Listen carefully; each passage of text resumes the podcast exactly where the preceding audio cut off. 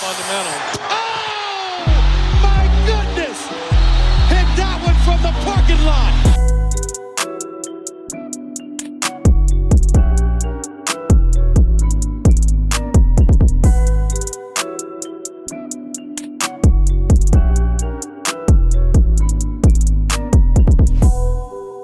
Hallo und herzlich willkommen und willkommen zurück wieder bei Vom Parkplatz. Und ihr werdet euch denken, puh, wir haben uns doch vor kurzem erst gehört, aber es ist ja auch Preview-Season. Letztens war die Eastern Conference dran, die dran glauben musste. Und jetzt, logischerweise, die Western Conference. Die 15 Teams, die wir noch nicht behandelt haben. Und das wollen wir zusammen machen. Einmal ich, Lino, und einmal vor allen Dingen auch Len. Was geht, Len? Hey, grüß dich. Alles fit soweit. Ich würde sagen, im Westen nichts Neues äh, trifft diesmal nicht zu. Das ist die Frage, genau was sich denn da so geändert hat. Ich meine, äh, einiges an Transactions hatten wir auf jeden Fall. Und letzte Saison, ja, war es ja schon so, dass die Nuggets dann in den Playoffs, nachdem sie ja auch schon den Nummer One Seed in der Regular Season geklärt haben, dann doch relativ easy durchmarschiert sind. Wir erinnern uns zum Beispiel halt an die Western Conference Finals gegen die Lakers. The closest uh, sweep of all time, vielleicht, aber war halt trotzdem noch ein Sweep zum Leidwesen der Lakers-Fans. Jetzt schauen wir mal, ob es dieses Jahr schon eher ein paar Teams gibt, die ihnen vielleicht gefährlich werden können. Ja, und dann meinetwegen können wir auch gern wieder reinstarten, ähnlich wie wir es in der letzten Folge gemacht haben. Wir haben ja unsere Tiers wieder am Start. So, Contender sind auf jeden Fall am Start, dann Playoff Logs bzw. Kandidaten, dann haben wir auch unsere Play-in Logs und Play-in-Kandidaten und dann die Lottery-Teams, die wir da verorten werden, die in der Postseason nicht mehr allzu viel zu melden haben. Dann würde ich dir auch wieder den Vorrang lassen und sagen, was ist dein Team an Nummer 15? Gerne. Nur äh, den Plural hättest du dir bei manchen Kategorien diesmal sparen können. Die sind bei mir im Westen deutlich spärlicher als im Osten. Da kommen wir aber dann gleich zu, weil Lottery, die gibt es bei mir. Und die 15 diese Saison, laut meiner Prognose, ist äh, ja der von Damian Lillard verlassene Verein, die Portland Trailblazers. Ah, okay. Ich habe die auch noch in der Lottery verortet. Insofern nicht so kontrovers, aber habe sie noch einen weiter nach oben geschoben auf die 14 in dem Fall. aber ja, ich würde sagen, ist natürlich nicht mehr ganz das gleiche Team, wie wir es letzte Saison hatten. Ich meine, der Franchise-Leader ist eben weggegangen in Damian Lillard und auch der prägende Spieler der letzten zehn Jahre oder so. Aber einige sind halt auch dazugekommen. Wen hat man sich hier alles aufgeschrieben? DeAndre Ayton ist mittlerweile am Start. Malcolm Brogdon ist jetzt erstmal am Start. Robert Williams III ist am Start von den Boston Celtics. Scoot Henderson, Rookie Point Guard, an Nummer 3 gewählt worden letztendlich. Also vor der Offseason hat man sich noch gefragt, uh, okay, wird der Pick vielleicht getradet oder was passiert damit so? Letztendlich haben sie sich dann doch für die Zukunft entschieden, auf der Position von Dame und das hat dann vielleicht auch dafür gesorgt, dass er dann irgendwann weggegangen ist. Und dann hast du noch, auch wieder in der Draft, noch Chris Murray, den Bruder von dem Sacramento Kings Spieler Murray, geholt, Keegan. Und auf der anderen Seite ist natürlich Dame abgegangen, ist Nurkic, der langjährige Starting Center, abgegangen. Nasir Little zum Beispiel, auch ein Cam Reddish, der zum Ende der Saison bei dieser, boah, bisschen leichten Rumpftruppe ähm, dann letztendlich auch recht viel Spielzeit gekriegt hat, ist weggegangen. Das heißt, es gab einiges an Movement, aber tendenziell sehen wir, dass sie jetzt nicht wie in einigen Jahren zuvor Playoff-Anwärter sind, sondern eher es in Richtung Lottery geht, oder? Ja, das waren sie ja letztes Jahr auch nicht, wenn wir ehrlich sind. Ähm, ja, aber dieses Mal noch eindeutiger. Ich meine, Dame musste diesmal gar nicht erst auf die Bank setzen, um in der Lottery teilzuhaben. Den hast du nicht mehr und alles andere.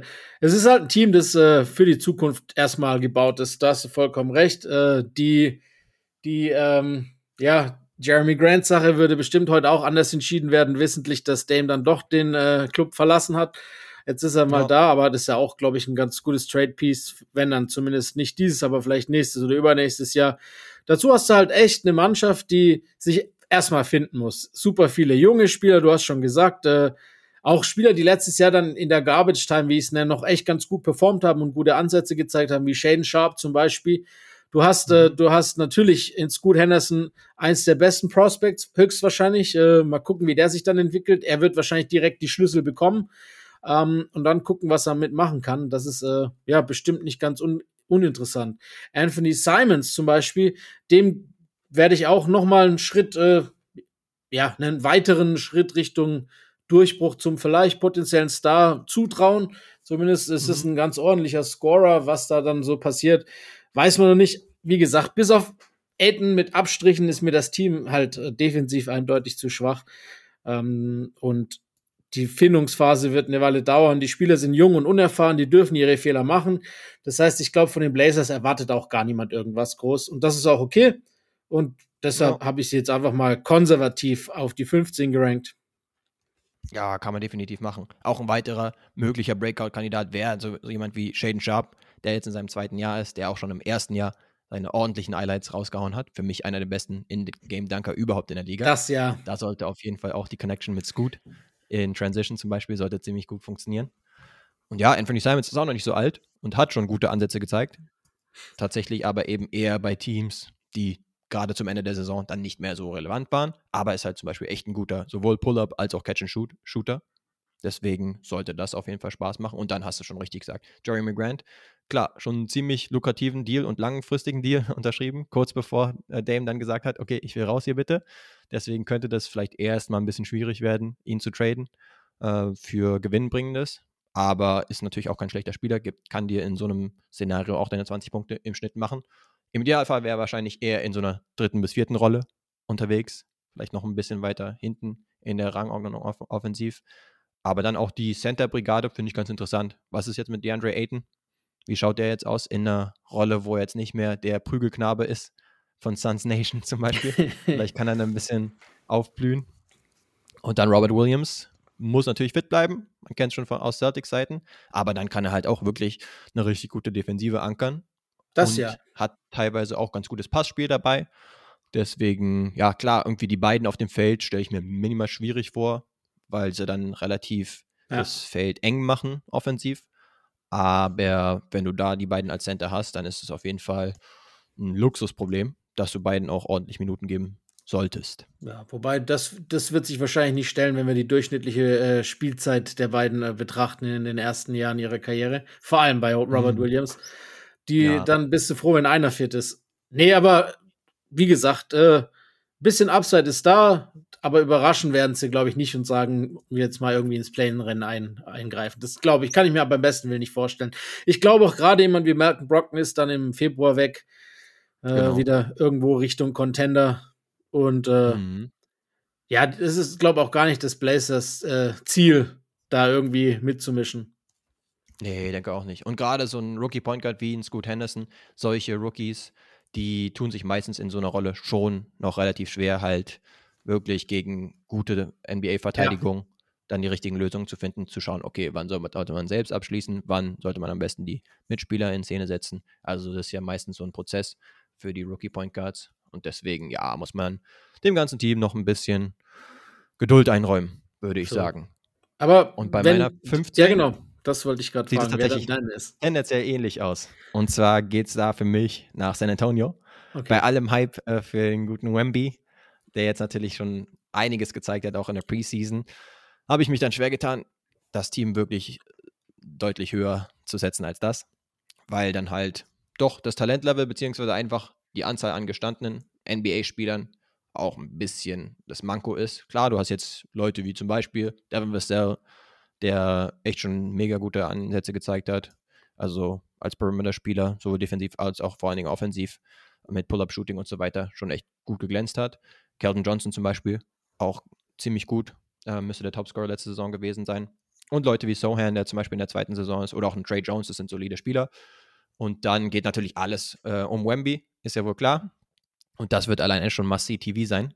Zumindest teilweise, aber eigentlich meistens, weil er jetzt zum Beispiel in der Preseason echt teilweise oder relativ oft Aktionen rausgehauen hat, wo man sich gedacht hat, hm, wann habe ich das überhaupt schon mal gesehen? Inklusive letzten zum Beispiel auch mit dem Nutmeg, was normalerweise kleineren Spielern vorbehalten ist, dass sie sowas raushauen, aber er als 7-Foot-4-Spieler äh, dann durch die Beine von Bullock war es, glaube ich, gegen die äh, Rockets. Also ja, da wird man auf jeden Fall drauf schauen, aber ich bezweifle, dass da noch so viele Siege bei rumkommen. Was sagst du? Ich habe sie eins weiter, also ich habe es getauscht quasi. Bei mir sind sie auf 14, also auch ja. Lottery-Tier, ähnliche Ansätze wie du. Ich, ich bin voll und ganz auf dem Wemby Hype Train und ich glaube auch, dass das ein absoluter Superstar wird. Aber es ist Jahr eins. Äh, das Team ist jung, nicht sehr erfahren und nicht sehr tief. Also, ja, ich denke schon, dass wir da noch ein bisschen Zeit brauchen, bis das alles äh, funktioniert. Ähnlich ja. wie bei den Blazers, wissen das die Spurs. Ich glaube jetzt nicht zwangsläufig, dass die das Ziel ausgerufen haben, in die Playoffs zu kommen. Ähm, es wird Entwicklungszeit gegeben, die Spieler dürfen Fehler machen. Ich denke auch mal, dass bei Wemby erstmal mit dieser NBA Intensität und den hohen Spielansammlungen, dass da vielleicht auch ein bisschen aufgepasst wird. Gerade wir kennen ja, wie die Spurs agieren. Ähm, auch das Pop und, und, und die ganzen Jungs da ein bisschen ein Auge werfen, dass der vielleicht nicht so viele Spiele macht, vor allem wenn es da ja. nicht um so viel geht. Das darf man auch nicht vergessen. Ich persönlich bin ein riesiger Fan von Darius Vassell. Äh, dem traue ich eine richtig große Karriere zu. Sonst, äh, ja, ja, äh, Kellen Johnson ist mir zu undersized für die vier. Ich weiß auch nicht. Zach Collins ist mir auch zu streaky. Da sind viele Fragezeichen. Ja. Das heißt, sie werden auch, egal wie Wemby einschlägt, selbst wenn er auf LeBron-Level einschlägt, wird es dieses Jahr nicht in die Playoffs gehen. Nee, ich denke auch. Also ganz interessant ist halt, dass Wemby gerade defensiv, selbst wenn seine Offensive teilweise auch nicht so effizient ist, teilweise minimal shaky, gab es zum Beispiel auch ein paar Lowlights jetzt im letzten Spiel, defensiv eigentlich halt echt schon von Tag 1 an richtig gut sein sollte. Ja. Mit seiner extrem ekligen Länge halt, wo du das Gefühl hast, ah, jetzt bin ich wahrscheinlich an ihm vorbei, egal ob, ob an der Dreierlinie oder in Richtung Ring. Da ist er dann aber doch mit den Go-Go-Gadget-Arms doch noch irgendwie mit drin und wird da auf jeden Fall einige Blocks raushauen. Das zum Beispiel. Auch ansonsten hat er ja da gute Anlagen defensiv. Ja, offensiv wird es ja zum Beispiel mit Zach Collins oder insgesamt wird es zusammen mit Zach Collins, glaube ich, recht viel sein, dass Wemby jetzt nicht direkt da ins kalte ähm, Wasser geschmissen wird, was auch so die Physis angeht, dass er da die ganze Zeit mit den Bigs äh, bangen muss sozusagen, sondern kann da vielleicht ein bisschen weiter draußen agieren und kann auch eher jetzt Helpside-Rollen äh, einnehmen, was die Defensive zum Beispiel angeht, als jetzt wirklich in Post-Ups unterwegs zu sein oder so. Das sollte eigentlich alles ganz gut funktionieren. Aber ja, das ist halt wirklich kein Team, was jetzt überdurchschnittlich talentiert ist. Das Dementsprechend ist so. sollte es schwierig werden. Gut. Dann kommen wir zu 13. Die yes. ist bei mir belegt, immer noch im Lottery-Tier. Äh, die Utah Jazz sind bei mir auf der 13. Ah, okay. Die habe ich einen weiter nach vorne geschoben. Kannst du vielleicht sogar denken, was. Dann haben wir 12 und 13 wieder vertauscht, weil bei mir auf 12 sind dann die Rockets und die sind wahrscheinlich bei dir auf 13. Richtig? Das ist korrekt. Yes. Ja. Das heißt bisher ah, keine großen Überraschungen. Aber dann lass nee. uns erst Utah quatschen, oder? Alles klar. Ja, also John Collins, äh, wir haben es gestern ja bei Atlanta gehört oder vorgestern, wann auch immer ihr die Folge gehört habt, ähm, ist dazugekommen. Im Draft haben sie äh, Keontae George und Taylor Hendricks dazu bekommen und verloren haben sie eigentlich nicht wirklich viel, außer ja, Asubuike vielleicht, aber wir wissen, dass sie mehr verloren haben an der letzten Trade Deadline. Das sind wahrscheinlich die äh, Dinge. Deswegen täuscht auch vielleicht der Eindruck aus der letzten Saison. Da sind sie ein bisschen höher platziert gewesen. Aber die zweite Saison hat das schon ganz gut eingeordnet, glaube ich. Und äh, ja. wird auch so weitergehen. Klar, sie haben Lauri, einen, einen All-Star, einen wirklich guten Spieler, der mhm. sich auch extrem gut weiterentwickelt hat. Sie haben viel junges Talent, das vielleicht, oder zumindest sie haben in Walker Kessler ein sehr gutes junges Talent, das äh, auf der Center-Position sich nochmal weiterentwickeln wird. Aber ansonsten ja. ist mir vor allem auf den, auf den kleinen Positionen alles so ein bisschen zu dünn besetzt oder auch auf dem Flügel. Ja, dann hast du halt so, so Spieler wie Colin Sexton oder Jordan Clarkson, die sich da dann irgendwie streiten. Aber das ist für mich alles kein Playoff-Material, so leid es mir tut. Ähm, Platz 13 ist ja okay für Utah. Komm, was, was willst ja. du? Ist immer noch akzeptabel. Ich würde auch sagen, äh, sie haben halt selbst einige Draft-Picks auch am Start beziehungsweise haben sie sich ja reingeholt, auch durch den äh, Rudy Gobert-Trade genau. damals. Das heißt, sie haben eigentlich gar nicht so den Anreiz, jetzt voll nach unten zu schauen und jetzt alle wegzuschicken und dann äh, komplett schlecht zu sein. Und das sehe ich jetzt auch nicht unbedingt. Also in diesen Gefilden, ja, bist du dann vielleicht schon fast in Play-in-Range. Teilweise waren sie ja auch am Anfang, beziehungsweise fast schon bis zur Mitte der Saison. Aber und haben meiner Meinung nach auch überperformt. Auch dadurch, weil man halt einen Lauri hatte, der dann auf All-NBA-Niveau gespielt hat, letztendlich auch dann auch drin war und das war ja was, was man jetzt nicht unbedingt anhand der Stationen vorher prognostizieren konnte. Aber ja, Jordan Clarkson zum Beispiel war auch überraschend gut, würde ich sagen. Das heißt, mit ihnen ist schon ein Stück weit zu rechnen. Und da hast du halt echt einen soliden Kader, inklusive auch noch Kelly Olynyk als Stretch Big Man, der entweder neben oder als Backup für Walker Kessler dann zocken kann. Was von John Collins noch so zu erwarten ist, ist die Frage, weil wir hatten es gestern kurz angesprochen, dass er früher wahrscheinlich echt in Richtung All-Star mal geschielt hat, ähm, dann irgendwann mit der Zeit immer mehr in so eine tertiäre oder so, was weiß ich, Rolle gegangen ist, offensiv bei den Hawks. Und jetzt wäre die Frage, ob er wieder ein bisschen mal nach oben gehen kann, was sozusagen die offensive Rangliste angeht innerhalb eines Teams. Oder wie sie ihn so nutzen werden. Eigentlich kann er ja echt gut Druck auf den Ring ausüben indem er äh, zum Ring eben abrollt. Aber das war ja halt bei den Hawks dann eher was für Capella und Okongo. Und er wurde ja. dann halt in der Ecke geparkt, was wirklich nicht sein Spiel ist. Aber da habe ich eigentlich ganz gutes Vertrauen in äh, Coach Hardy, weil der eben wirklich dafür gesorgt hat, dass sie überperformt haben. Gerade offensiv war das echt gut, was sie da gespielt haben, mit gutem Teamplay. Das heißt, ja, letztendlich, genau, einfach da sie, wie gesagt, auch nicht so toll besetzt sind im Vergleich der Conference, landen sie dann eben hier auf bei mir 12, bei dir 13. Das heißt außerhalb des Play-ins. Aber ja, machen schon das Beste aus ihren Möglichkeiten, würde ich mal so zusammenfassen. Ja, das kann man wahrscheinlich sagen. Wobei, also für mich ist keine Idee. Also ich glaube, dass sie, mich würde es brutal überraschen, wenn sie auch nur im Dunstkreis der Play-ins sind. Also ich glaube nicht, dass da überhaupt was viel geht. Nee, genau. Ich würde auch sagen, ja, letzte Saison war dann vielleicht tendenziell schon ein bisschen fluky, gerade auch was die erste Saisonhälfte angeht. Das heißt, ja, dann vielleicht kommen sie dann doch wieder ein bisschen auf den Boden der Tatsachen. So ist es. Und Houston ist next, oder? Ja, Houston ist next. Da äh, hat sich einiges getan. Wenn jetzt bei den Jazz nicht so viel los war in der Offseason, ist bei den Rockets umso mehr, mehr gewesen, vor allem an Zugängen, an ja, relativ namhaften Zugängen, können wir ja sagen, theoretisch. Ne? Ja. Äh, allen voran der Lieblingsspieler aller NBA-Fans in Dylan Brooks. Dann ist Red Van Fleet dazugekommen. Uncle Jeff Green versucht es mal wieder in Houston. Aaron Holiday, Jock Landale, Victor Oladipo und aus der Draft Amon oder Amen, ich bin mir nicht ganz sicher, ich glaube Amen, ne? Ja, äh, Thompson. Mhm. Äh, verloren haben sie zum Glück, will ich jetzt fast schon sagen, Kevin Porter Jr. und äh, den anderen Junior in Canyon Martin Jr. Und sonst ist mhm. nicht so viel verloren gegangen. Ja, ähm, sie haben immer noch ein extrem junges Team mit ja. äh, viel Potenzial. Also die Second-Year-Guys und Third-Year-Guys sind jetzt so langsam vielleicht so ein bisschen am Ausbrechen in Jabari Smith Jr., in Tari Eason und in äh, Mr. Green, von dem ja viel erwartet ist äh, oder erwartet wird. Und ich kann mir wirklich vorstellen, dass die Rockets, wenn alles gut läuft, so in diese in diesen Play-in Kreis schwingen können. Ich habe sie als als Lottery-Team mhm. noch gerankt, aber bei denen ist mir von den Lottery-Teams die Fantasie am größten, dass vielleicht, wenn alles zusammenpasst, dass, dass das äh, nach vorne gehen kann. Aber ja, ja. da haben sie sich einfach echt gut ne? verstärkt und äh, es ist halt extrem junges Team, das jetzt halt wieder ein Jahr Erfahrung und, äh, dazu gewonnen hat und älter ist. Also verschreien möchte ich es nicht, wenn alles läuft, könnte könnt ich es mir vorstellen. Nee, genau. Ich würde auch sagen, einen Sprung nach vorne muss man sich eigentlich auch erwarten bei einem Team, was jetzt so aufgerüstet hat, in Anführungsstrichen, halt wirklich einiges an Cap Space hatte und das dann auch verbrannt hat, in Form von Fred Van Vliet und Dylan Brooks dann eben.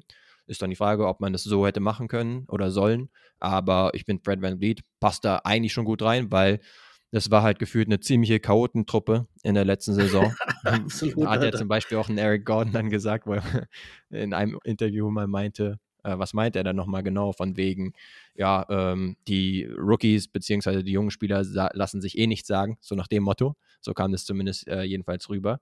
Naja, und dann musste eben auch Coach Silas dann irgendwann gehen. Dann kam halt wirklich Ime Yudoka, kam dazu, der wirklich auch schon seine sehr positiven Saisons hatte, beziehungsweise die auf jeden Fall bei den Celtics und dann ähm, ja da auch auf jeden Fall dazu ähm, beitragen sollte, dass sie halt irgendwie seriöseren Basketball spielen, als sie es bisher gemacht haben. Weil Dylan Brooks, ja, okay, er will natürlich immer instigaten, er will immer seine äh, Scharmütze machen und so weiter, aber defensiv ist er ja zumindest gut.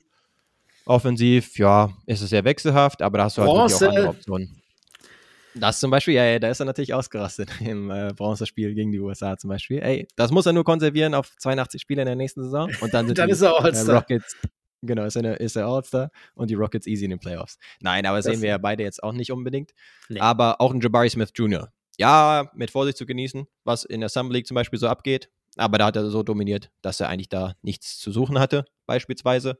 Und dann auch ein Arman Thompson, würde ich jetzt so als einen Rookie einschätzen, der tatsächlich auch schon ganz gut beitragen kann. weil er vieles ganz gut macht, sehr aktiv ist am defensiven Ende und auch in Transition natürlich äh, seine Vorteile hat. Also es ist schon ein gutes Team, aber sie kommen halt wirklich von 22 Siegen in der Vorsaison. Ja. Das heißt, ja. jetzt ein Sprung von, keine Ahnung, 20 Siegen oder sowas Unterschied zu erwarten, das wäre dann, dann vielleicht doch ein bisschen vermessen, würde ich sagen. Ja, wahrscheinlich hast du recht. Also, wie gesagt, tendenziell bleibt es eher bei der Lottery. Yes, würden wir jetzt mal so von ausgehen. Und dann ja. wäre die Frage, was wir als nächstes haben und in welchem Tier. Ich kann ja mal einen raushauen. Ich habe jetzt an Nummer 11, weil bisher sind wir fast im Gleichschritt gewesen, hätte ich jetzt einen Play-in-Kandidat. Okay, du ich habe gar keine richtige Play-in-Kandidaten. Bei mir kommen jetzt okay. schon Play-off-Kandidaten. Ich sag's dir, wie es ist. Okay. ich finde, ich finde, ab jetzt ist alles so unfassbar eng und ich kann mir ja. von 11 bis 6 fast jede Position jeder Mannschaft vorstellen, wenn das oder das eintrifft. Also ich finde den Westen ganz wild. Ja, er ist auch wirklich sehr wild. Er macht seinem äh, Spitznamen alle Ehre. Aber ich habe jetzt trotzdem gesagt, ey, ich kann die doch nicht alle in einen äh, Playoff-Tier sozusagen reinpacken. Und da habe ich gesagt, ja, hast du das, es dir mal leicht gemacht. Aber ey, gib mir auf Nummer 11 in meinem Szenario die New Orleans Pelicans. Die sind bei mir auf 10. Dann passt der. Ah, okay. Die nehmen wir einfach die mal. Genau, gar nicht mal so verschieden. Aber ja, ist eigentlich nicht so viel passiert, muss man sagen. Also sie haben einen Seller dazu gekriegt, sie haben Richardson und äh, Hayes zum Beispiel verloren. Also da hat sich jetzt nicht so viel getan. Worauf sie natürlich primär bauen, ist das ein gewisser Zion Williamson. Remember him? Der hat beim Kenn NBA Basketball gespielt. Irgendwo klingelt's, ja. Ja, ja, genau. So gefühlt im letzten Jahrtausend hat er mal ein bisschen Basketball gespielt und hat dabei tatsächlich auch gut ausgesehen. Macht er aber tatsächlich nur in joa, einem Viertel bis einem Drittel der Fälle oder so. ja. Aber bisher, immer wenn er gespielt hat, sah das halt so gut aus, dass sie sich auf jeden Fall noch an die Hoffnung klammern, dass, wenn er denn dann eben spielt, dass es wirklich ein kompetitives und auch ein Playoff-Team sein kann. Wir erinnern ja. uns zum Beispiel, als er eben fit war und die dann auch um Homecourt Advantage rum, auch wenn es noch früh in der Saison war, rumgelungert haben, die Pels. Und ich meine, so eine Big, ja, lass eine, ja, willst du es eine Big Three nennen aus äh, Zion, Brandon Ingram und CJ McCollum? Ey, kann man schon mal. Auch wenn es nicht die biggest of threes ist, aber es ist zumindest eine, kann man jetzt zumindest so bezeichnen. Die ist ja schon mal nicht schlecht so als Core des Teams. Ja, und äh, Jonas Valanciunas ist ja auch nicht außer Acht zu lassen, so zumindest als offensiver Center. Ähm, ja, genau. Wie gesagt, ich habe ich hab den Spruch schon mal gebracht, ich bringe ihn auch hier gern wieder. Das ist echt die Shakespeare-Frage, Zion oder nicht sein. Ähm, ja, aber ist doch wahr. Also wie gesagt, wenn Zion 82 Gott hilft, 82 Spiele spielt in seinem Niveau, äh, dann, dann, kann ich mir auch vorstellen, dass die Dritter sind, Alter, oder was auch immer. Also wirklich, der ist so gut, wenn er fit ist dass, äh, dass da alles drin ist. Aber ich gehe halt nicht davon aus, dass er 82 spielt. Ähm, der Fit ist irgendwie, also auch wenn es eine Big Three ist, ich finde irgendwie, dass Ingram da nicht so wirklich reinpasst in die Mannschaft. Ich, ich weiß auch nicht so. Es ist so, es ist so alles so ein bisschen nicht homogen auf den ersten Blick. Ähm, du hast halt ja. diese Leuchtfigur in Zion und wenn der halt so spielt wie in diesem All-Star-Jahr und das doch ein paar Spiele mehr, dann kann schon was gehen. Aber wer glaubt das mittlerweile noch? Ich lasse mich diesmal nicht mehr blenden. Ich wünsche es ihm, aber ich glaube es nicht. Und deshalb, ja, sind sie so in diesem Playoff, Play-in-Rennen. Ja, das ist für mich halt auch die Sache. Also, ich hätte mit viel Fantasie hätte ich auch sagen können, ey, come on, Zion macht vielleicht ja, zwei Drittel der Spiele. Das wäre ja schon echt ein Erfolg, sage ich jetzt mal. Und du ja. konservierst ihn, indem du jetzt nicht irgendwelche Back-to-Back-Spiele ihn spielen lässt oder sonst was. So nach dem Motto. Und dann hat es ja wirklich teilweise auch schon funktioniert. Aber was ich sagen muss, ein Riesenblow für sie ist, dass Trey Murphy, der Dritte, jetzt erstmal ewig ausfällt mit einer langwierigen Verletzung, weil der, den hatte ich so mit als einen der Breakout-Kandidaten für die nächste Saison theoretisch. Mhm. Auch wenn es natürlich schwierig ist, weil wir schon einige Köche in der Offensive haben, aber er ist auch ein richtig guter Shooter von auch way ähm, außerhalb der Dreierlinie. Aber der ist eben jetzt erstmal draußen und dann hast du halt primär auf dem Flügel noch äh, Herbert Jones, der defensiv super ist, offensiv aber immer seine Schwierigkeiten hat. So ein bisschen à la Matisse Steibel. Und dann, ja, hast du halt immer noch Leute wie zum Beispiel Alvarado oder Larry Nance von der Bank, die teilweise auch äh, Spiele closen. Das ist schon immer eine ganz coole Lineup, finde ich, wenn die drauf sind und die dann noch ein bisschen mehr für Druck bei den Gegnern sorgen. Weil die Defensive zum Beispiel, unter anderem wegen den beiden, ist halt auch echt gut gewesen letzte Saison. Hab hier den sechsten Platz zum Beispiel. Aber es ist halt schwierig, jetzt überhaupt das Team von der letzten Saison einzuschätzen. Jetzt, ja. wo Zion halt quasi gar nicht dabei war. Aber ja, deswegen pendeln die sich bei mir so als Play-In-Kandidat ein. Nicht viel mehr. Ja, wie gesagt, ich habe es ja auch in den Play Ranks als äh, Zehnter, aber ähm, ja, es ist mir im Westen alles zu unsicher, um da irgendwie von Play-Kandidaten zu sprechen. Ja, kann ich dir nicht verdenken. Who you got next? Mein elfter Platz. Das ist quasi die Diskussion, der, die wir bei den Raptors hatten. Im Osten ist jetzt mein Echt? wildes Take die Elf im äh, Westen. Und zwar habe ich da die Sacramento Kings. Oh, come on, was soll das? Don't light the beam, I guess, oder was? Hype is not real. Ach komm. Nee, du warst aber, letzte Saison komplett auf dem Bandwagon. Ja, aber diese Saison nicht. Äh, ich glaube nicht, dass das wiederholbar ist. Ich, ich glaube, alle anderen sind besser geworden, sie nicht. Ähm, hm. Ich glaube nicht, dass das sustainable ist. Ich glaube immer noch, dass das ein Flug ist. Ich glaube, sie sind, ich finde sie nicht tief genug. Ich äh, finde sie. Nee, ich, ich glaube nicht dran. Also, sie sind bei mir immer noch bei den Playoff-Kandidaten, weil die von elf bis hm. sechs sowieso gehen oder fünf sogar. Das heißt, ja. ich kann mir schon noch vorstellen, dass sie in die Playoffs kommen, ja, weil sie sonst ja nicht in den Playoff-Kandidaten gerankt sind. Wie gesagt, es ist so eng bei mir, deshalb ist das mit Vorsicht zu genießen, der Platz. Drei Siege mehr mhm. und sie wären auf sieben. Ähm, das ist wirklich so eng bei mir, dass man es. Aber, aber dieses Homecourt Advantage-Ding, nee, auf gar keinen Fall diese Saison. Nee, aber sie haben die Homecourt Advantage mit Light the Beam. Das muss auch für irgendwas zählen. Das haben nee, sie, aber, ja, aber ich. Ja, ja. Spaß beiseite. Ja, ich würde halt auch sagen.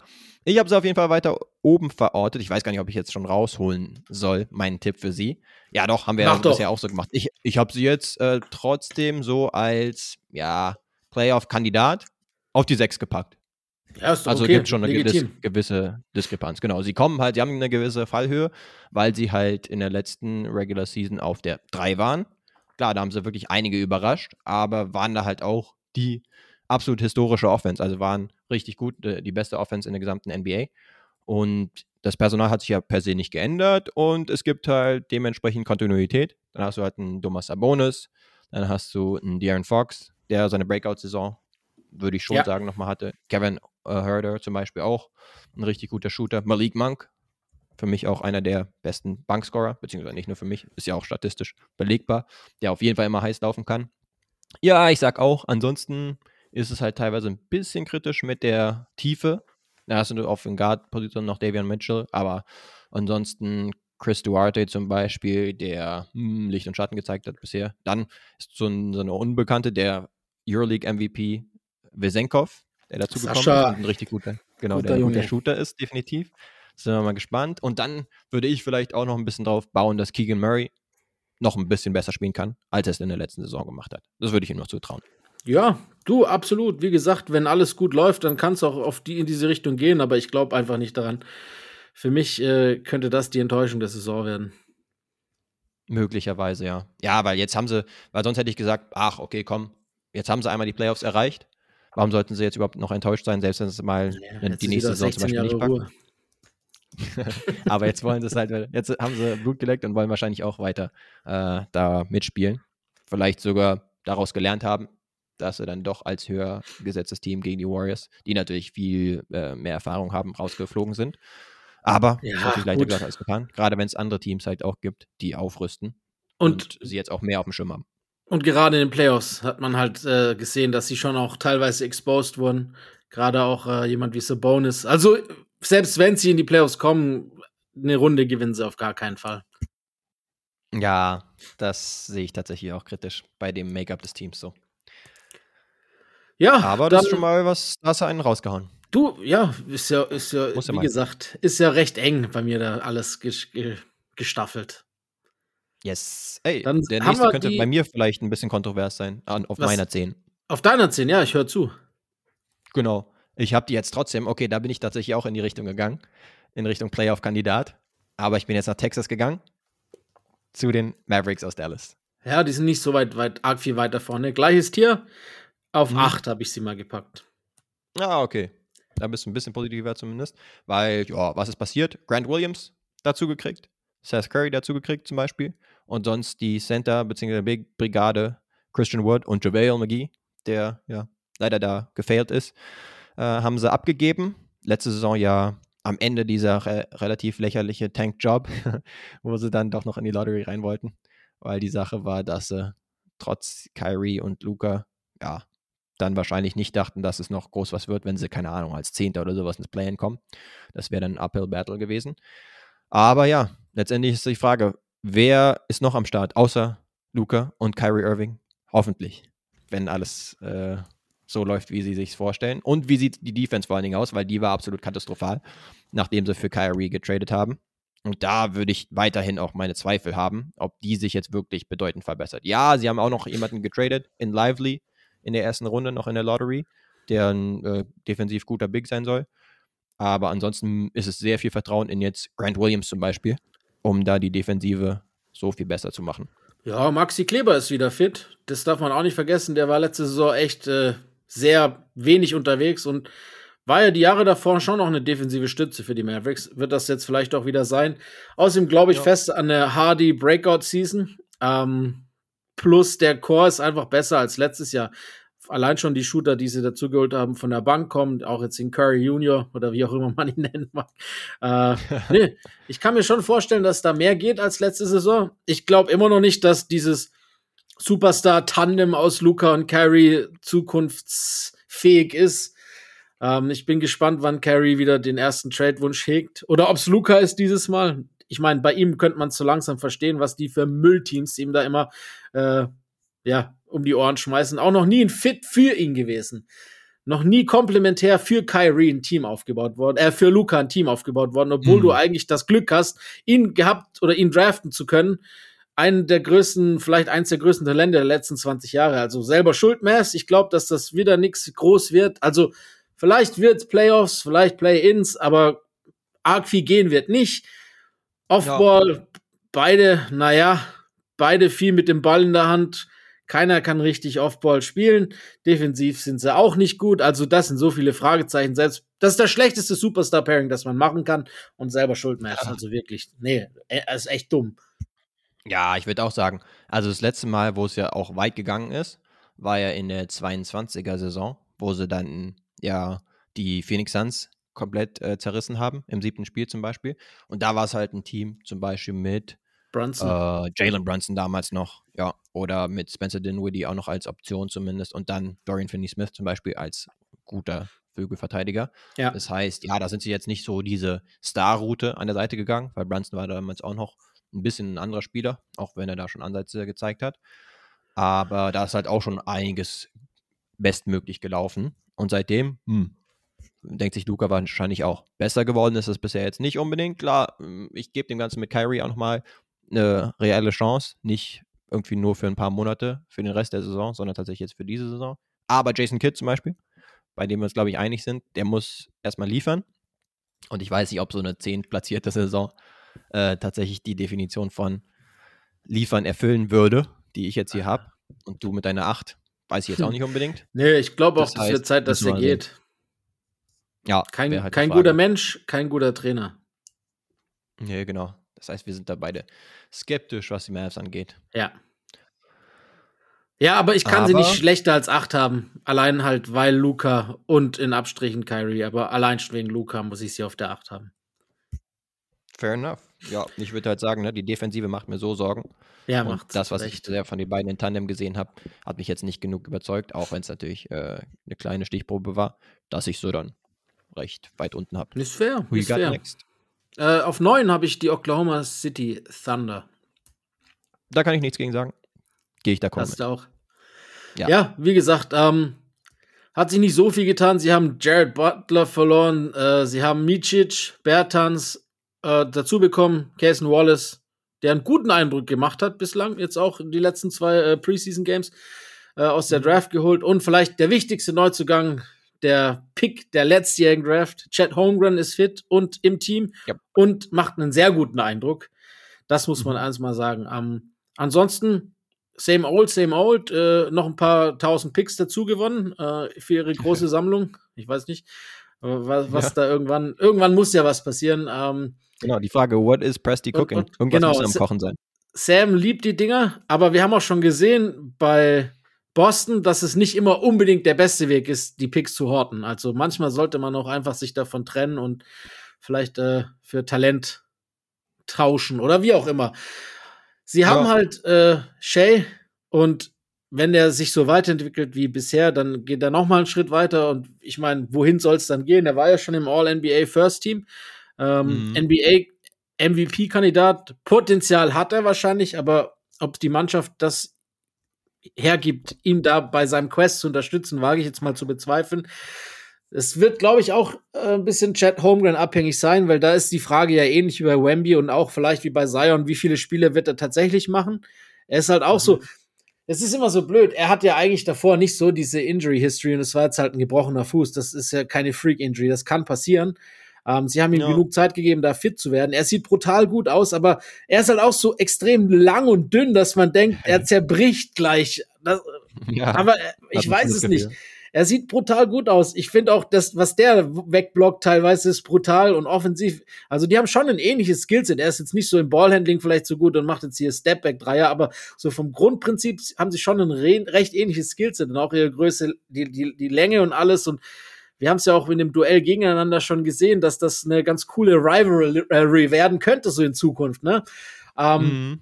Aber ich glaube auch, dass da halt noch ein bisschen Zeit vonnöten ist. Ansonsten halt auch echt, wie gesagt, ein junges, geiles Team. Ich gönne ihnen einiges. Jalen Williams liebe ich sowieso. Ähm, auch der nächste Step so. Ja, ja, ich bin gespannt. Also sag mal so, neun ist vielleicht ein bisschen passiv, aber es ist ja trotzdem dieses Playoff-Ranking bei mir, weil das eben so homogen ist im Westen. Zwischen elf und sechs ist bei mir echt, kann alles passieren. Ja, die Sache ist halt bei ihnen, sie hatten letzte Saison schon, und das war ohne Chat, als Anker der Defensive zum Beispiel, hatten sie auch schon ihre 40 Siege. Da hat äh, Shea halt mal eben eine komplette Carry-Saison rausgehauen, inklusive ein All-NBA First Team, was absolut äh, richtig war. Und dann hattest du halt äh, wirklich in J-Dub, in Jalen Williams, auch einen Rookie, der maximal überzeugt hat. Spät vielleicht noch so in den Kreis des äh, Rookie of the Year Races äh, reingekommen. Ja, und ansonsten liest sich die Line-Up Line dann mit Giddy und Dort und Chat dann zusammen schon extrem gut. Und da hast du auch noch einen Mietsic zum Beispiel, der auch langjährig in der Euroleague richtig rasiert hat. Da ist die Frage, ob sie für ihn eine Rolle finden, die groß genug ist, damit er halt auch happy da, damit ist. Aber ansonsten, ja, Chat ist halt dann noch in einem besseren Team auch, als es Wemby ist jetzt derzeit. Direkt was einfach nur das Personal um ihn herum angeht. Und ist halt primär dann wirklich wahrscheinlich auf der 5 zu erwarten, wo er dann auch defensiv, man hat es am College zum Beispiel ja zuletzt gesehen, wo er auch defensiv wirklich viel abgeräumt hat. Und dann ist es ja dieser lange dürre äh, Spielertyp, der vor allen Dingen offensiv eher Perimeter-lastig unterwegs ist und da dann entweder ähm, den Wurf von draußen treffen kann oder halt dann Pumpfake und äh, Drive-by-Geschichten machen kann. Also das wird auf jeden Fall ein Team sein, worauf man sich extrem freut und wo man auch gerne einschaltet, ja. was den League Pass angeht und darauf hofft, dass es auch mal an einem Sonntag vielleicht zu deutscher guter Zeit auch aufläuft. Ich glaube auch, dass das ein echt cooles League Pass-Team ist. Äh, das wird bestimmt einige Liebhaber bekommen. Und ja, äh, ja äh, hat auch jetzt in der Preseason schon einiges weggeräumt, muss man schon auch sagen. Da gestern Nacht war wieder ein extrem kranker Block dabei. Habe ich mir auch gedacht, wie, wie hast du denn den weggekriegt noch? Ähm, ja. Eigentlich schon den Verteidiger verloren gehabt, aber er ist halt dann auch einfach so lang, wie du es mhm. bei Wemby gesagt hast. Du denkst, du hast einen easy Layup oder einen easy Dunk und auf einmal ist, sind diese Arme halt doch irgendwie da. Ja, ich bin auch ja. gespannt auf ihn. Äh, wir haben ja gesagt, wir nehmen jetzt dann noch vor der Saison unsere Picks, äh, unsere Tipps auf für die Awards. Da reden wir dann, für euch kommt das dann ein paar Tage später, wenn die Saison schon läuft. Aber da wird sich bestimmt bei uns auch vielleicht die Frage stellen, wer, ob der vielleicht nicht sogar Wemby ein bisschen in die Suppe spucken kann, was den Rookie of the Year betrifft. Wir werden sehen. Mhm. Yes. Aber neun sind wir ja unisono gegangen. Ähm, ja. Die acht waren bei mir die Mavs. Wer ist denn dann bei dir auf dem achten Platz? Wer thront da?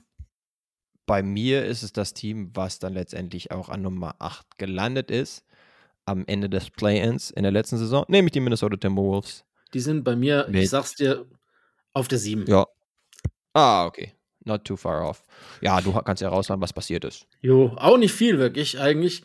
Ähm, Troy Brown Jr. und Shake Milton sind dazugekommen. Sie haben äh, Nathan Knight und Torian Prince verloren. Also same old, same old, ja. wenn wir ganz ehrlich sind. Ähm, mhm. Ja, ein Jahr mehr vielleicht. Äh, ja, vielleicht lohnt sich jetzt dieser katastrophale Rudy Gobert Trade doch noch irgendwie ein bisschen mehr ja. nach im zweiten Jahr. Wir werden sehen. Ant wird wahrscheinlich nochmal einen Schritt machen. Wir halten ja beide relativ viel von ihm, glaube ich. Also ich zumindest, ja. ich, ich möchte jetzt nicht für dich sprechen, aber ich gehe davon aus, dass das bei dir auch so der Fall war. Ich würde die gar sonst, nicht mal so schlecht, nee, das stimmt. Sehr gut. Ja, sonst ist irgendwie okay. ist es eine coole Truppe. Ich weiß auch nicht, ich mag die eigentlich ganz gern. Ich finde auch so, so Typen wie. Das wie sagst Nas du, weil Reed. du Ant-Fan bist.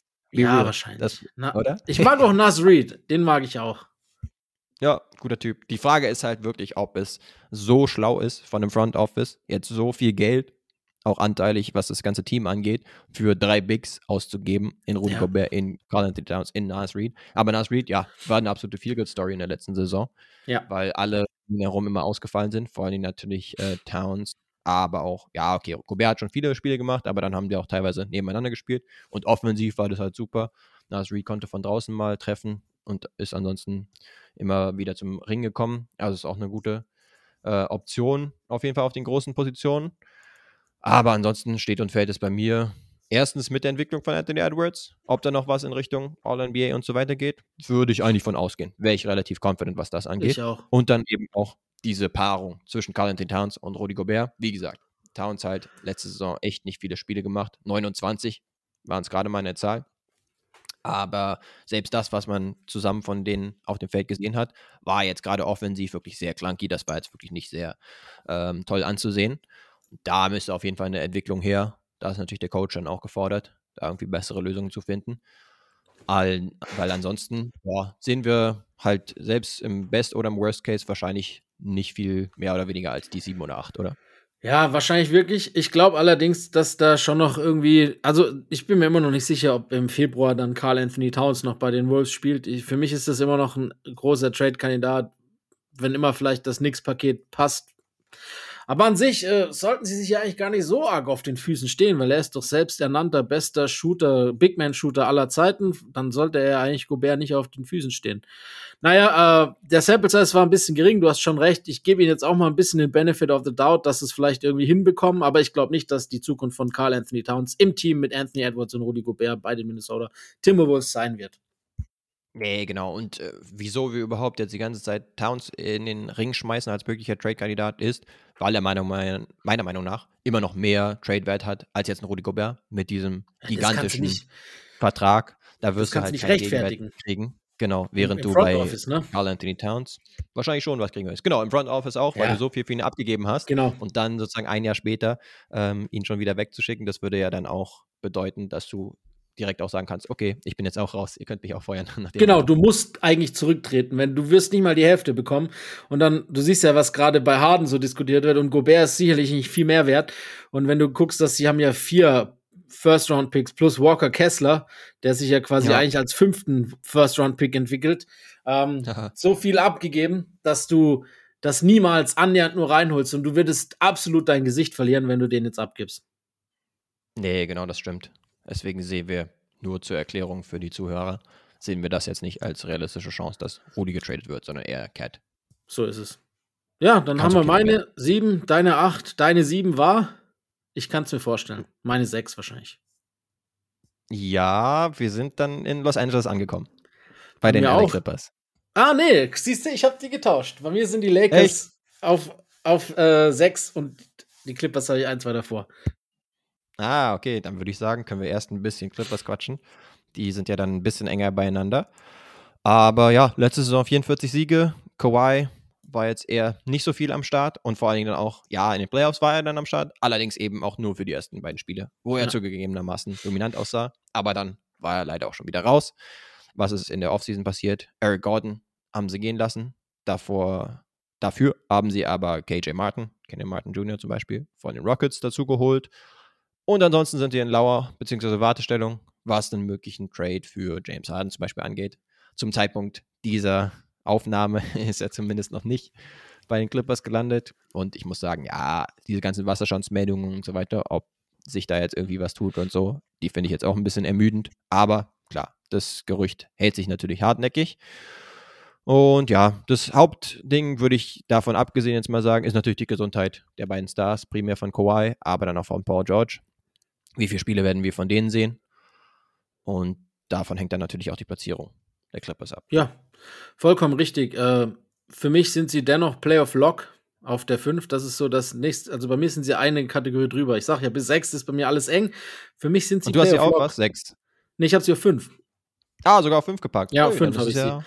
Bisschen Unterschied. Ich, es ist für mich immer noch das äh, wahrscheinlich größte What-If-Team der letzten fünf Jahre und das wird wahrscheinlich auch so bleiben, äh, weil ganz, mhm. also wie gesagt, ich kann es mir auch nicht vorstellen, dass beide komplett gesund und verletzungsfrei durch die Saison gehen.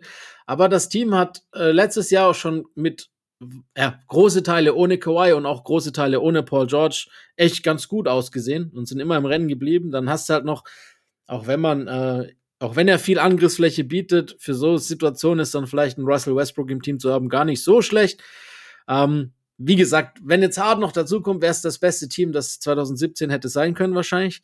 Ähm, ja. Wir haben halt 2023, das ist so ein bisschen das Problem, glaube ich, äh, allgemein der Clippers. Der Gesundheits, die Gesundheitsfrage steht über allem. Wenn sie wirklich mal, aber das sagen wir ja jedes Jahr, wenn sie wirklich mal eine Saison gesund spielen können, dann sind die Contender. Aber natürlich werden ja. sie das nicht sein. Also, nee, genau. Playoff ja, aber viel mehr nach oben geht, glaube ich, nicht bei mir.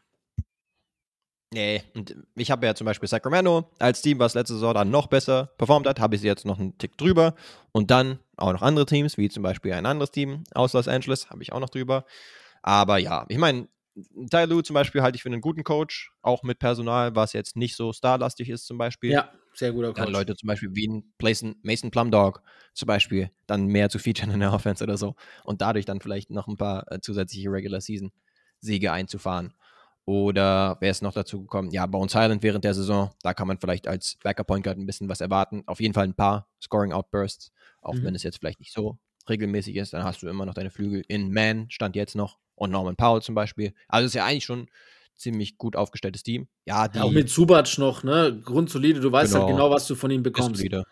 Genau, ja, ja. Aber sobald halt dann wirklich Kawhi und Paul George wegfallen, ja, so wie es bei halt vielen Teams ist, dann geht da natürlich einiges an Qualität flöten, weil dann musst du dich halt auch auf Batum, der auch schon relativ alt ist, verlassen oder auf Robert Covington, der jetzt scheinbar auch wieder ein bisschen mehr eine Rolle kriegen soll im Vergleich zu Marcus Morris zum Beispiel. Ja, deswegen bin ich da schon ein bisschen skeptischer und preise halt auch ein, dass mit der Gesundheit, dass ich da nicht drauf setzen kann bei den Stars. Aber ja, habe sie immer noch als Playoff-Kandidat slash Play-in mindestens safe. Naja, immerhin, immerhin das. Ja, yes. ich würde sagen, dann machen wir doch das fast gleich auf und gehen äh, zum Stadtrivalen. Wir haben sie ja Kann nicht weit auseinander. Bei dir sind sie auch Back-to-Back, -back, oder? Oder nicht? Tatsächlich nicht. Nein, Ach ich habe so, sie noch ein Stück ah. weiter oben. Das heißt, das könnte wirklich. Bei mir sind die Lakers halt auf der 6. Ich habe sie nämlich auf der 3. Hey, ja, gut. Das, wie gesagt, der Westen ist so eng und ich, ich kann beides verstehen. Also ganz im Ernst. Äh, ja. Der Westen ist also Wild Wild West indeed, Alter. Ähm, genau. Also ich meine, überleg mal, was letzte Saison passiert ist. Zum ja. Beispiel 2 zu 10 gestartet, damals am Anfang der Saison zum Beispiel noch mit Russell Westbrook in der Lineup. Dann haben sie ja wirklich zur Trade Deadline primär haben sie das Ding umgekrempelt. Und jetzt mittlerweile haben sie jetzt noch dazu geholt in der Offseason Torian Prince zum Beispiel, Gabe Vincent, der Held von den Miami Heat teilweise, Christian World dann auch noch dazu gekriegt für ein relatives Minimum. Dafür gegangen zum Beispiel Dennis Schröder. Das heißt, ja, ist schon ein bisschen was passiert. Ja, zum ja. Beispiel auch noch in den Teens haben sie noch Hutschofino zum Beispiel dazu geholt. Und ansonsten haben sich halt auch Leute wie zum Beispiel Austin Reeves während der Saison einfach ziemlich ins Spotlight gespielt. Klar, das ist dann noch mehr das Spotlight, weil es eben in Los Angeles ist. Aber wir haben es auch wieder bei der WM gesehen. Ist halt einfach auch ein echt guter NBA-Spieler. Ja. Und auf ihn wird jetzt auch gesetzt. Mit ihm wurde verlängert zum Beispiel. Das heißt, ja, ich würde darauf jetzt so ein bisschen setzen, dass sie jetzt einfach sich gefunden haben und auch dieses Problem mit Russell Westbrook zum Beispiel dann äh, in der Vergangenheit liegt und würde denken, ich meine, sie sind ja dann auch als Seventh Seed dann letztendlich durchmarschiert ins Conference Final zumindest, dass sie das beibehalten können. Ja, bei den Lakers ist halt ähnlich wie bei den Clippers auch die Gesundheit mittlerweile ein großes Fragezeichen. Wir wissen selber, dass Anthony Davis natürlich auch nicht zwangsläufig äh, von Verletzungen befreit war in seiner Karriere und ich glaube auch nicht, dass sich das, dass er jetzt auf einmal 82 Spiele spielt, auch wenn er es vorhat. Ähm, zudem haben wir ja schon gesagt, ich bin ja großer Fan von ihm, defensiv wahrscheinlich ja, einer der, vielleicht sogar der beste Verteidiger auf den großen Positionen der ganzen Liga. Gibt, vielleicht nicht der versatilste, aber vielleicht der beste auf den Big-Positionen. So können wir es zusammenfassen. Ähm, jo, gestern, glaube ich, wieder fünf Blocks in acht Minuten in der Preseason. Das war komplett wild. Dieses, also schon krank. Ähm, offensiv halt bisschen streaky. Wir hatten es ja letzte Woche angesprochen mit diesen Playoff hoch und runter, mal himmelhoch jauchzen, zu Tode betrübt in der Offensive. LeBron wird 39 nächsten Monat. Äh, oder übernächsten Monat, wird auch nicht jünger, hat jetzt auch drei Jahre hintereinander immer wieder mit Verletzungen zu kämpfen gehabt. Ähm, mhm. Ist auch, man mag da jetzt nicht zu viel reininterpretieren, aber es wäre ja nur, wäre ja nur menschlich, wenn man auch jetzt so ein bisschen sieht, dass die Athletik zurückgeht. Es ist halt ein bisschen so und das ist ja auch nicht äh, von ungefähr bei dem Alter. Dazu äh, hast du klar in Reeves, das ist absolut äh, ein einer der Lichtblicke. Aber ich finde, du hast viel Qualität verloren, gerade was Dennis Schröder betrifft. Äh, ich finde, der Gabe Vincent Schröder Tausch ist ein Qualitätsverlust, muss man einfach sagen. Ich finde, Gabe Vincent wurde so ein bisschen aufgrund der ersten Runde in den Playoffs zu hoch gejubelt. Die Regular Season war teilweise sehr durchwachsen und hinten raus war er, finde ich, teilweise fast nicht spielbar. Da hätte ich, also ich fand ihn gar nicht gut, auch in den Finals nicht. Und Dennis äh, hat immer äh, ist immer besser gewesen, gerade auch defensiv, offensiv, klar, ein bisschen streaky, aber ich finde Dennis Schröder den deutlich besseren Spieler. Äh, auch den deutlich besseren Fit für das Roster der Lakers. Von daher haben sie da bei mir im Verhältnis jetzt nicht vor der Trade Deadline, aber im Verhältnis zu nach der Trade Deadline letztes Jahr ein bisschen an Qualität verloren. Ähm, ich sehe sie trotzdem auf sechs, weil sie einfach zu gut ausgesehen haben. Ähm, wenn, ja. wenn äh, mit, mit Luft nach oben, wenn die Angelo Russell wirklich der neue Derek White wird, dann äh, geht es natürlich weiter nach oben. Falls nicht, es ist halt auch die Frage, wenn sie wirklich gesund durch die Saison kommen, sind, also nach unten gucken müssen sie, glaube ich, nicht. Das ist schon so der mhm. sechste, siebte Platz, ist so, glaube ich, der, der Floor. Nach oben, ja. klar, kann es weit gehen, aber ähnlich wie bei den Clippers traue ich halt auch den Lakers nicht zu, komplett gesund durch die Saison zu kommen. Easy. Ja, okay, dann muss ich wohl den Part übernehmen, wo ich jetzt hier die Lakers ein bisschen hochhype. Mach das. Was soll ich machen? Mache ich ungern, ehrlich gesagt, aber muss ich dann wohl machen. ja, zum Beispiel nach der Trade Deadline. Gib mir zum Beispiel eine 18 zu 8 Bilanz seitdem in der Regular Season und dann halt auch der relative Durchmarsch in den Playoffs. Als siebplatziertes Team gegen die Memphis Grizzlies. 4 zu 2, yes. Dann gegen die Golden State Warriors. Ey, auf die halten wir auch nicht allzu wenig. Auch 4 zu 2 gewonnen. Und dann, und dann, ja, gegen den späteren Champion, gegen die Nuggets, dann rausgeschmissen worden. Wie viele Spiele in, haben sie äh, geholt? Vier Spielen. Ah, okay. Und vor allen Dingen und vor allen Dingen war es dann halt auch, ähm, ja, das würde ich halt sagen, dass die Spiele halt allesamt, okay, erstes Spiel minus sechs, zweites Spiel minus fünf, drittes Spiel minus elf, viertes Spiel minus zwei.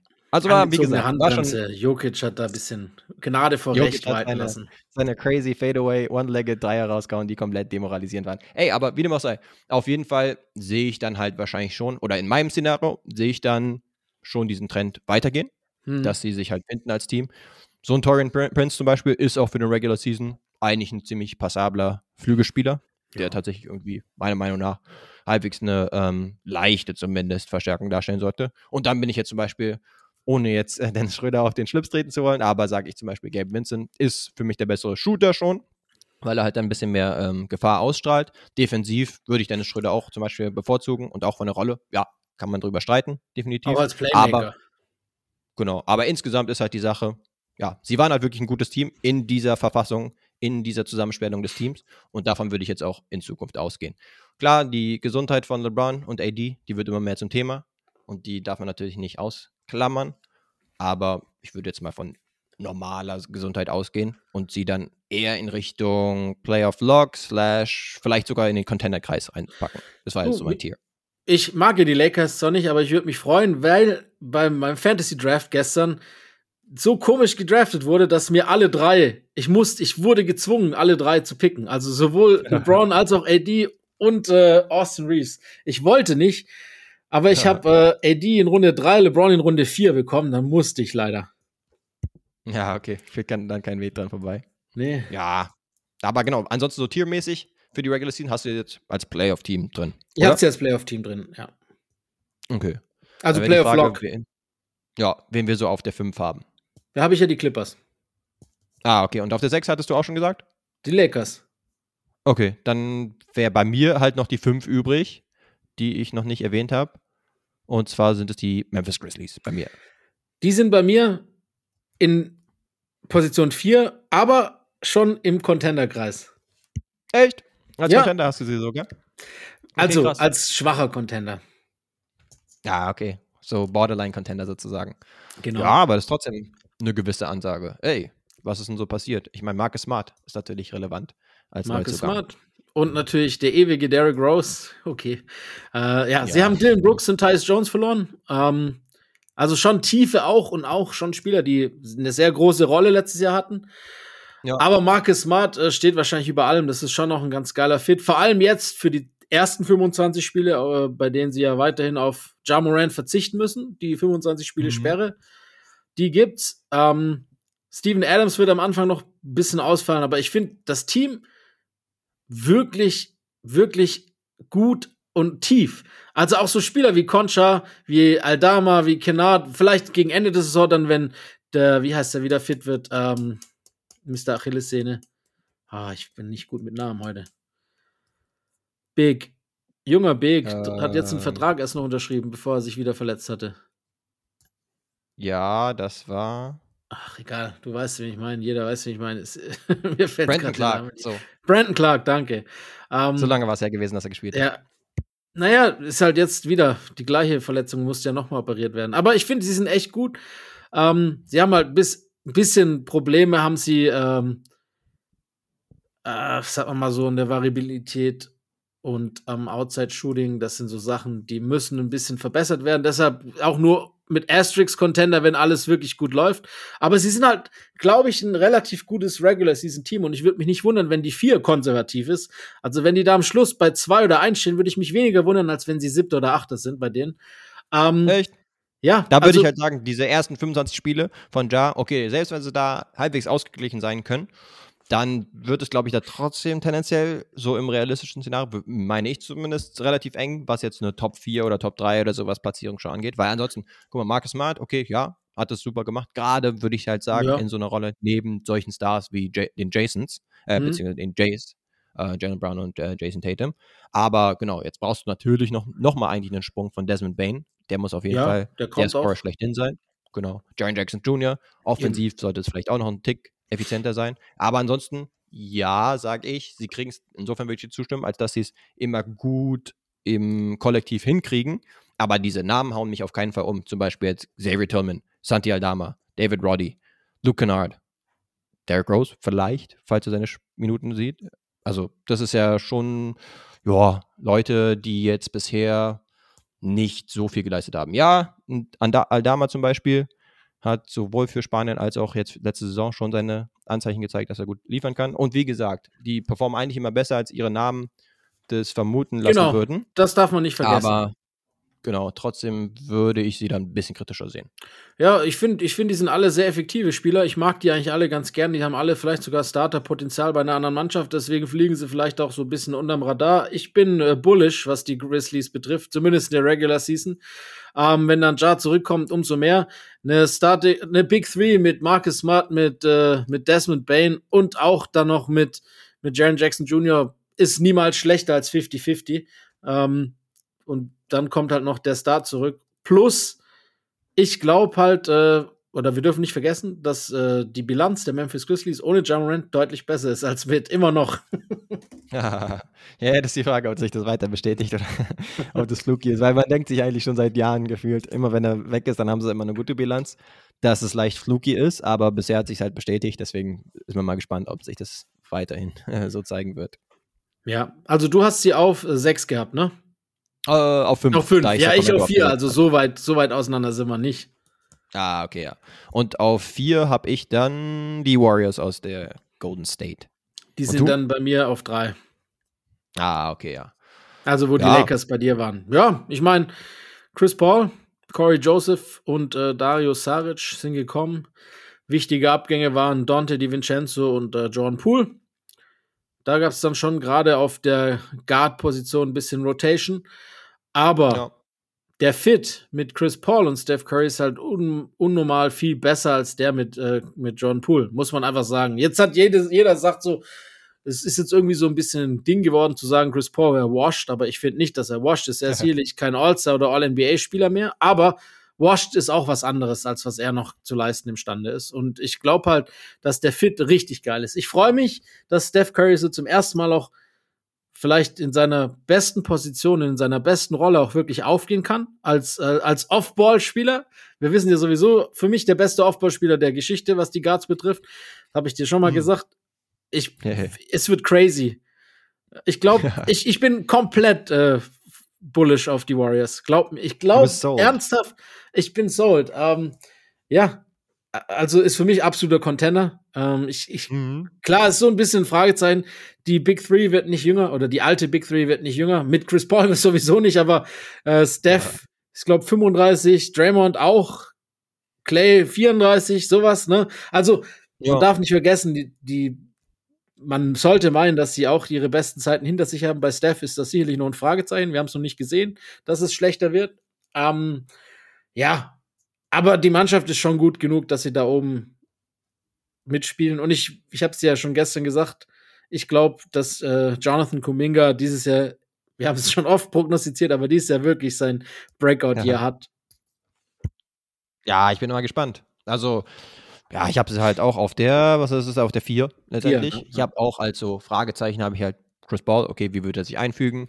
Defensiv wird es noch das gleiche sein. Ja, beziehungsweise ist nicht mehr das gleiche, aber gerade der Fit zusammen mit Steph Curry sollte cool sein.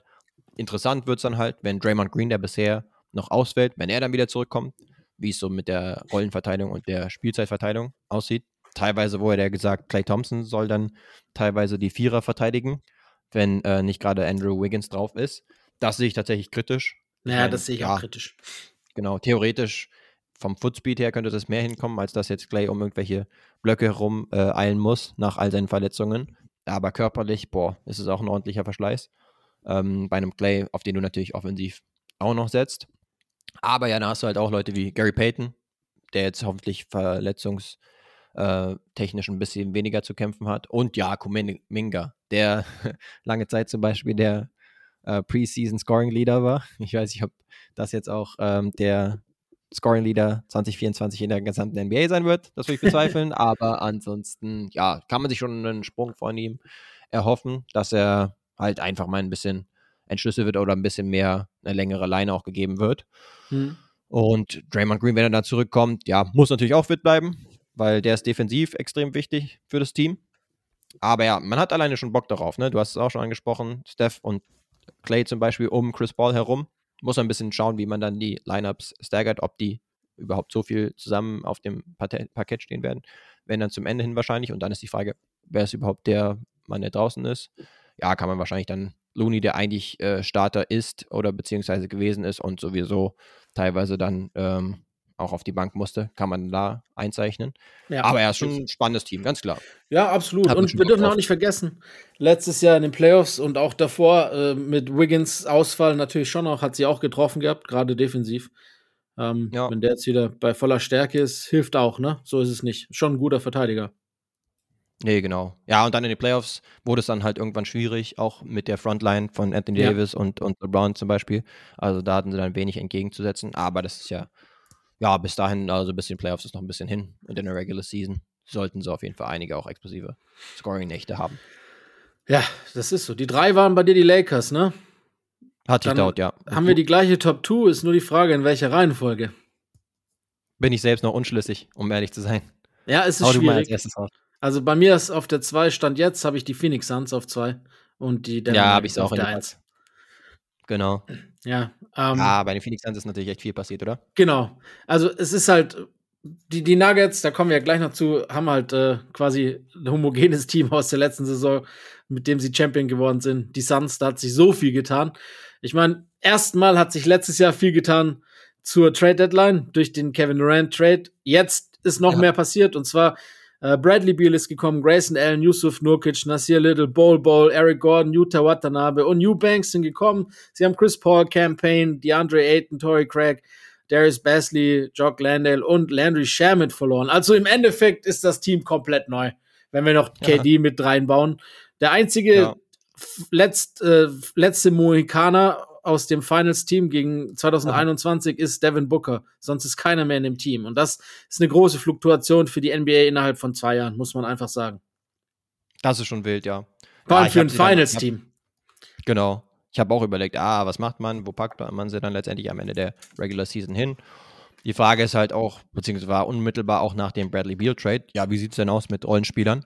Mhm. Also wollt ihr nur noch mit der Big Three, beziehungsweise damals noch Big Four, in Anführungsstrichen, mit Aiton auflaufen und da drumherum nur komplett Minimum-Spieler? Tun sie mehr oder weniger auch, aber haben jetzt zumindest noch Nokic äh, dazu getauscht. Da waren wir skeptisch insgesamt, was es angeht. Preseason-Ergebnisse bisher waren positiv, zumindest. Und jetzt haben sie halt insgesamt auch noch Grayson Allen zum Beispiel dazu geholt. Eric haben halt Leute wie Utah, Utah zum Beispiel, genau, und Eric Gordon kam auch dazu. Das heißt, langsam nimmt es schon Form an. Das ist jetzt äh, schon nicht allzu schlecht aus. Jordan Goodwin zum Beispiel hat auch seine Ansätze gezeigt. Auf der Point Guard-Position haben mhm. sie jetzt ja weder Chris Ball noch, noch Campaign. Also muss es irgendwie Devin Booker und Bradley Beal das macht Beal. den Laden sozusagen schmeißen. Aber es wird interessant sein zu sehen. Ja, und dann haben sie selbst ja noch einen Nasir Little im Trade gekriegt und haben ja auch äh, Drew Eubanks als Backup Center zum Beispiel und Bo Bowl natürlich. Der hat sein? gestern ja schon das bewiesen, heißt, wie man LeBron ja, verteidigt. Siehst du. Ja, dann brauchen sie ja gar keine Sorgen mehr zu haben. Mit nee, fünf genau. Fingern in beide Augen. Oh shit. Ja, ja. Legal ist das natürlich nicht.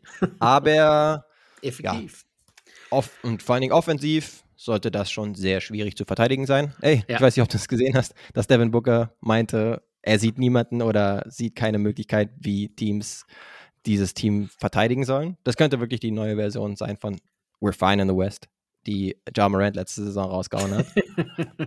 also könnt ihr ihm wirklich in den Hintern beißen später noch. Ähm, vor allen Dingen, weil er ja gerne auch mal ein bisschen die Ellbogen verbal ausfährt gegenüber der Konkurrenz in Devin Booker. Ja. Und ähm, Leute das wahrscheinlich auch im Rahmen der Liga registrieren und ihm das vielleicht dann wieder aufs Boot schmieren. Aber hey, dieses Trio hat auf jeden Fall auch bisher gute Returns gezeigt. So highlight-technisch sah das schon alles sehr gut aus, was sie da in der Preseason gemacht haben. Klar, das, das muss ich jetzt erstmal noch übertragen. Aber ja, die Regular Season wird auch natürlich primär dafür sein, um möglichst sich einzuspielen, um dann zu schauen, okay, funktioniert zum Beispiel diese Lineup mit Nurkic auch richtig gut oder schmeißt man dann einen anderen in diese Lineup rein. Da müsste KD natürlich defensiv echt viel machen. Ja, und wer halt auch der fünfte Mann ist, ein Okogi zum Beispiel, käme dann in Frage. Mhm. Ist man schon sehr gespannt, ne? Ist halt immer so, wenn es ein neues Team gibt, was so neu zusammengestellt ist. Und jetzt, ja, ist es nicht komplett neu, weil Booker und Durant ja auch schon in den Playoffs äh, komplett ausgerastet sind, die beiden zumindest, aber es dann nicht gereicht hat. Aber dann halt noch ein Bier dazu zu kriegen, da schaut man natürlich besonders aufmerksam hin. Ja, und äh, sie sollten vielleicht noch anfangen, ein paar Plays mehr für Kevin Durant zu laufen. Das will ich gerne noch sehen. Äh, in der Preseason sah es jetzt teilweise schon ganz gut aus. Ich glaube, sie sind auf dem richtigen Weg. Genau, Frank Vogel macht das dann vielleicht auch einen Tick mehr als Monty Williams zuletzt. Wollen der hoffen. dann ja auch jetzt woanders gelandet ist. Bleibt der Champion. Yes, und zwar nur noch der. Das heißt, ganz boring, haben wir dann beide auch den Champ an der Nummer 1. Ja, ich war mir halt wirklich unsicher, ob Phoenix äh, man dem Nord dann der Nummer 1 gibt. Aber zu Denver, letzte Saison am Ende einige Siege möglich, möglicherweise in der Regular Season abgeschenkt. Da ein bisschen in Richtung Playoffs gestrauchelt, aber dann komplett rasiert. Wir haben es ja gesehen. Mit der Krönung am Ende den NBA Championship zu holen. Aber halt auch ein paar Abgänge zu verzeichnen. Zum mhm. Beispiel Bruce Brown zu den Indiana Pacers per Free Agency. Und Uncle Jeff Green ist ja auch zu den Rockets abgewandert. Dazugekommen ist jetzt eigentlich nur Justin Holiday, würde ich sagen. Ansonsten hoffen sie dann auf ein bisschen intrinsische Verbesserung. Die mögen zum Beispiel einen Peyton Watson ziemlich gerne, der bisher jetzt keine wirkliche Rolle gespielt hat. Aber auch auf dem Flügel dann natürlich ähm, ja, eine Rolle spielen sollte. Und Christian Brown zum Beispiel. Genau, der letzte Jahr auch, auch verlängert, als, ne? Genau, beziehungsweise war er auch als Rookie in den Playoffs, war ja schon eine Option gewesen. Und ja. jetzt äh, sollte das eigentlich noch mehr der Fall sein. Und ansonsten, ja, hast du halt Nikola Jokic und vor allem Jamal Murray und insgesamt diese richtig gute Starting Five zusammengehalten. Ja, Aaron Gordon darf man auch noch erwähnen. Ähm, ja, Nikola Jokic ist und bleibt der beste Spieler der NBA. Und wenn du den hast und der weiterhin so Bock hat wie letztes Jahr, auch wenn das nicht oft gern zugibt, dann äh, bist du auf jeden Fall unter den absoluten Top-Favoriten zu nennen. Und auch im Westen, wo, wir haben es ja schon gesagt, der Westen ist super eng. Ich finde gerade so die Top 4 sind super eng und dann zwischen 6 und 11 ist auch alles super eng. Also es wird alles ganz schön eng zugehen und äh, aus dem Grund glaube ich auch nicht, dass jetzt zu viele Siege zwischen den allen liegen werden. Also paar, eine Streak, eine gute? Bist du schnell ganz vorne auf der, in der, in, im Ranking oder mal ein paar ja. äh, Losses zusammengesammelt wegen Verletzung oder was auch immer? Kann es auch schnell mal Richtung unten gehen, ne? Also jetzt mhm. nicht ganz unten, aber so. Und deshalb wird, glaube ich, der Westen noch wilder als sonst. Es, es ist fast nicht vorhersehbar, was so passiert. Bis dann die Playoffs anfangen, dann wird es wieder ein bisschen leichter. Aber Regular Season im Westen, hör mir auf. Ich weiß es selber nicht, was ich da gerankt habe. Ich habe mir auch extrem schwer getan. Aha. Du dir, glaube ich, auch. Man merkt es auch, wir, mhm. wir haben so die Positionen inne und rudern dann selber wieder ein bisschen zurück oder machen sie besser, als wir sie eigentlich hatten. Also, wie gesagt, komme was wolle, ist ganz wild, ganz wild, ganz wild. yes. Und darauf haben wir auch, auch auf jeden Fall Bock, wie sich das dann outshaked sozusagen, auch was mit den Dallases der Welt zum Beispiel ist.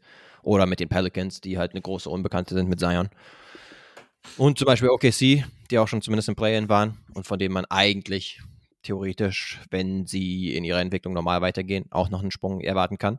Hey, dementsprechend ist es schon sehr spannend.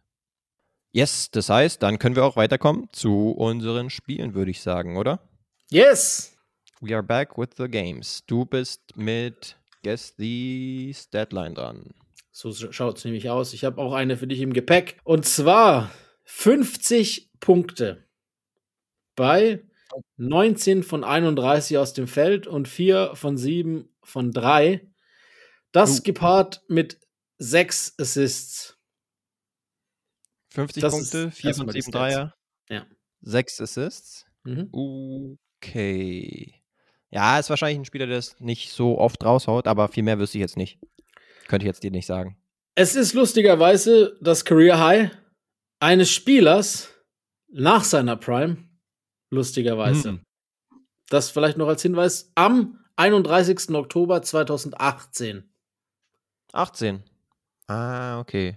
Hey, ich erinnere mich da an einen gewissen sehr frühen MVP der in Chicago damals äh, der jüngste MVP aller Zeiten war und der dann bei Minnesota nochmal seine 50 Punkte rausgehauen hat, nämlich Derrick Rose. So ist es. It means everything, man. I work my ass off. Das berühmte Interview danach.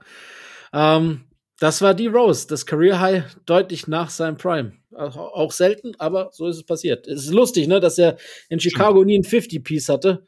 Das mhm. musste warten, bis es in, äh, tatsächlich in Minnesota ja. passiert ist. Ich glaube auch sogar, dass er während der Saison teilweise dann noch keinen Arbeitgeber hatte und dann erst wieder ja. Äh, abpickt wurde und dann das Ding rausgehauen hat. Ja, das war schon echt ein verrückter Moment. Tom Thibodeau-Effekt. True, stimmt. Da sind die alten Kollegen wieder zusammengekommen. Easy. Und dann können wir zu Wer bin ich kommen. Machen wir. Und zwar, ich habe 14 Jahre in diesem Jahrtausend gespielt. Okay, ich war ein Point Guard. Ich nehme noch einen Pick.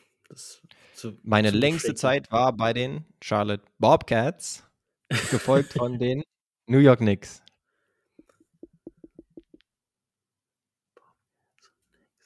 Ich nehme noch einen Pick. Ich war auf der University of North Carolina und bin dort sogar National Champion geworden. Boah, da sind wir aber in der, Spezial in, der Spezialitätenregion. Ist es Raymond Felton? Es ist Raymond Felton, sehr Ja, stark. nice. Dafür, dass er erst gesagt hast, dass du am Struggeln bist, hast du den direkt rausgehauen. Yes. ja, aber ich muss zusätzlich äh, glücklicherweise sagen, dass ich, äh, dass, dass ich den, den äh, NCAA Champ, ich glaube 2007, dass ich den recht frisch noch im Kopf habe, weil ich heute nachgeguckt habe. Ähm, Echt?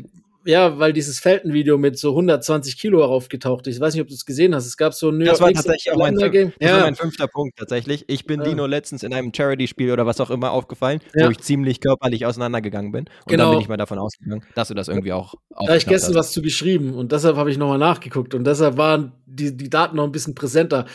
Äh, bei Raymond Felton. Ja, ja, aber ich ansonsten wäre es sehr random. Ohne dieses Video wäre es sehr random geworden, glaube ich. Absolut. Das stimmt schon. Ja, aber darf ja ruhig auch mal schwerer sein. Das ist ja hier bei Fachmännern. Ich habe übrigens noch einen lustigen Raymond Felton-Fact. Ich weiß nicht, ob du den auf dem Schirm noch hast. Von seiner Zeit bei den Dallas Mavericks. 2017, als äh, er bei den Mavs gespielt hat, gab es eine Dreier-Point Guard Rotation mit ihm, mit Darren Williams und mit JJ Barea. Und alle drei haben den exakt gleichen Geburtstag. Ich glaube, der 26.06.1984. Finde ich schon immer ah, lustig. Ja, sogar exakt der gleiche. Nicht nur nee, äh, genau. per se der gleiche Tag im Jahr, sondern auch das Jahr war genau identisch. Genau. Ja, das ist schon echt. ist schon lustig. Ja, den, den Fact hatte ich auch irgendwann aufgeschnappt, aber ist mir jetzt tatsächlich nicht eingefallen, sonst hätte ich ihn natürlich auch reinhauen können als fünften Fact zum Beispiel. Aber ja, schon bemerkenswert. Und dann auch noch alle drei Point Guards. Also, war ja, das ist sehr crazy. Und alle drei nach ihrem Zenit. Das stimmt. Ja, ich würde sagen, ja, JJ hat natürlich ja. nochmal ordentlich beigetragen zu der Meistermannschaft. Legendär. Ja, aber das war ja, das war ja sechs Jahre davor. Das stimmt wiederum. Das yes. darf man auch nicht vergessen. Hey, haben wir das auch mit Bravour gemeistert. Ja, siehst du, dann können wir doch gut in die Saison starten. Ähm, viel Spaß genau. euch allen bei den Opening Games. Also, die sind ja auch echt ganz geil zusammengestellt, muss man sagen. Ich habe Bock mhm. äh, auf Lakers, auf Suns, auf Warriors und auf Nuggets. Das wird gut. Das wird gut. Yes, ich denke auch. Und ihr solltet durch uns spätestens jetzt gut vorbereitet sein auf beide Conferences, was man da so erwarten kann. Oder wo man auch sich nicht sicher sein kann, wer wo landen wird, wie wir jetzt zum ja. Beispiel in dieser Version des Pods äh, gesehen haben, dass wir uns da uneinig sind, beziehungsweise auch unsicher selbst. Ja. Aber Bock sollte es auf jeden Fall machen und es sorgt ja auch für echt viel Spannung. Deswegen ja, genau. Euch auf jeden Fall viel Spaß da. Genau. Also der Osten viel klarer als der Westen bei uns beiden. Mal gucken, wie es im Endeffekt kommt. Kommt sowieso immer anders, als man denkt. Äh, und äh, wir hören uns dann am Freitag höchstwahrscheinlich oder am Donnerstag, je nachdem, wann es rauskommt, mit den äh, Picks, die wir aber schon jetzt aufnehmen. Dann hört er die vorab aufgenommen dass keiner uns sagen kann, ja, ihr habt schon nach zwei Spielen überreagiert. Nee, machen wir nicht. Also, seid, äh, sei noch gesagt, ihr könnt, wie Lino das sonst immer sagt, gerne äh, uns ein paar Sternchen dalassen, das hilft, bewerten. Schickt's euren Freunden, wenn ihr uns gerne hört, äh, hilft auch. Mundpropaganda ist immer noch gut. Äh, ja, und dann äh, sehen wir uns bald. Tschüss. Bis dann. Macht's gut. Ciao. Fundamental.